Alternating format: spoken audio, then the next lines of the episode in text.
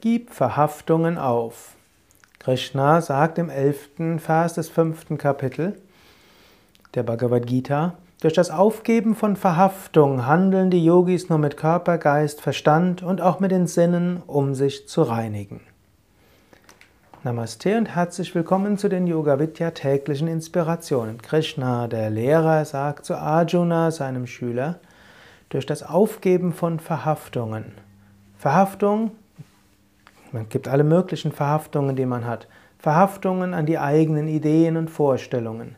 Verhaftungen an das, was man denkt, was zu tun ist. Verhaftung an das Ergebnis der Handlung. Verhaftung an die Früchte der Handlungen.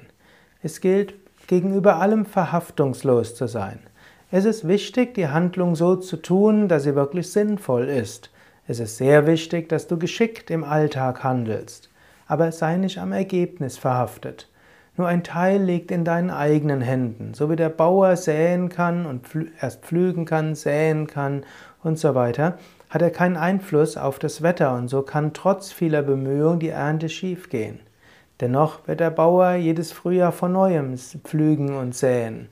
Und es wird hoffentlich in der Mehrzahl der Fälle zu einer guten Ernte führen.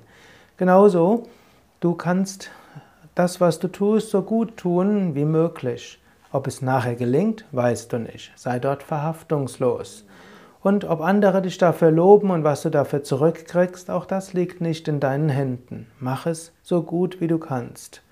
So kannst du dich lösen von Verhaftungen und Leiden. Krishna erwähnt dort noch etwas weiteres. Handle mit den Sinnen, um dich zu reinigen. Wenn du etwas tust, tust es nicht nur um des Ergebnisses willen, sondern du tust, weil Handlung an sich dir hilft zu wachsen. Angenommen, du engagierst dich für etwas, zum Beispiel in irgendwo in der Nachbarschaftshilfe, du engagierst dich, du bemühst dich und kriegst auch was auf die Beine gestellt und nachher hm, bekommt ihr kein Recht oder ihr euer Anliegen wird nicht berücksichtigt, vielleicht von Politik oder von der Rechtsprechung nicht beachtet. War das dann umsonst? Nein, es war nicht umsonst. Die Erfahrung ist das, was wichtig ist. Diese innere Reinigung ist das, was richtig ist. Eine Mutter lässt ihr Kind, erzieht ihr Kind und mit 18 oder 20 oder wann auch immer verlässt das Kind das, das Heim. Was falsch, sich um das Kind zu kümmern? Natürlich nicht. Das Kind ist so gewachsen. Die Mutter ist auch gewachsen, hat so viel gelernt durch die Erziehung des Kindes.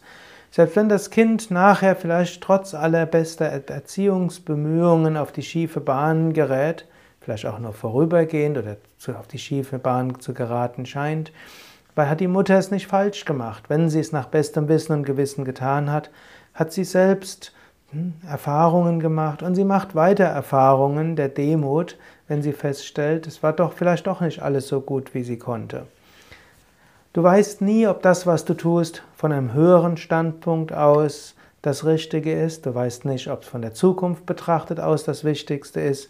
Daher solltest du dich nicht so sehr unter Stress setzen. Tu das, was du kannst, so gut wie du kannst. Entscheide dich gut, engagiere dich, Bringe dann alles Gott dar und verhafte dich weder ans Ergebnis noch an die Handlung, noch an die Belohnung, noch insbesondere an die Vorstellung von dem, was du denkst, was zu sein hat. Lasse los, habe Vertrauen, so wirst du spirituell wachsen.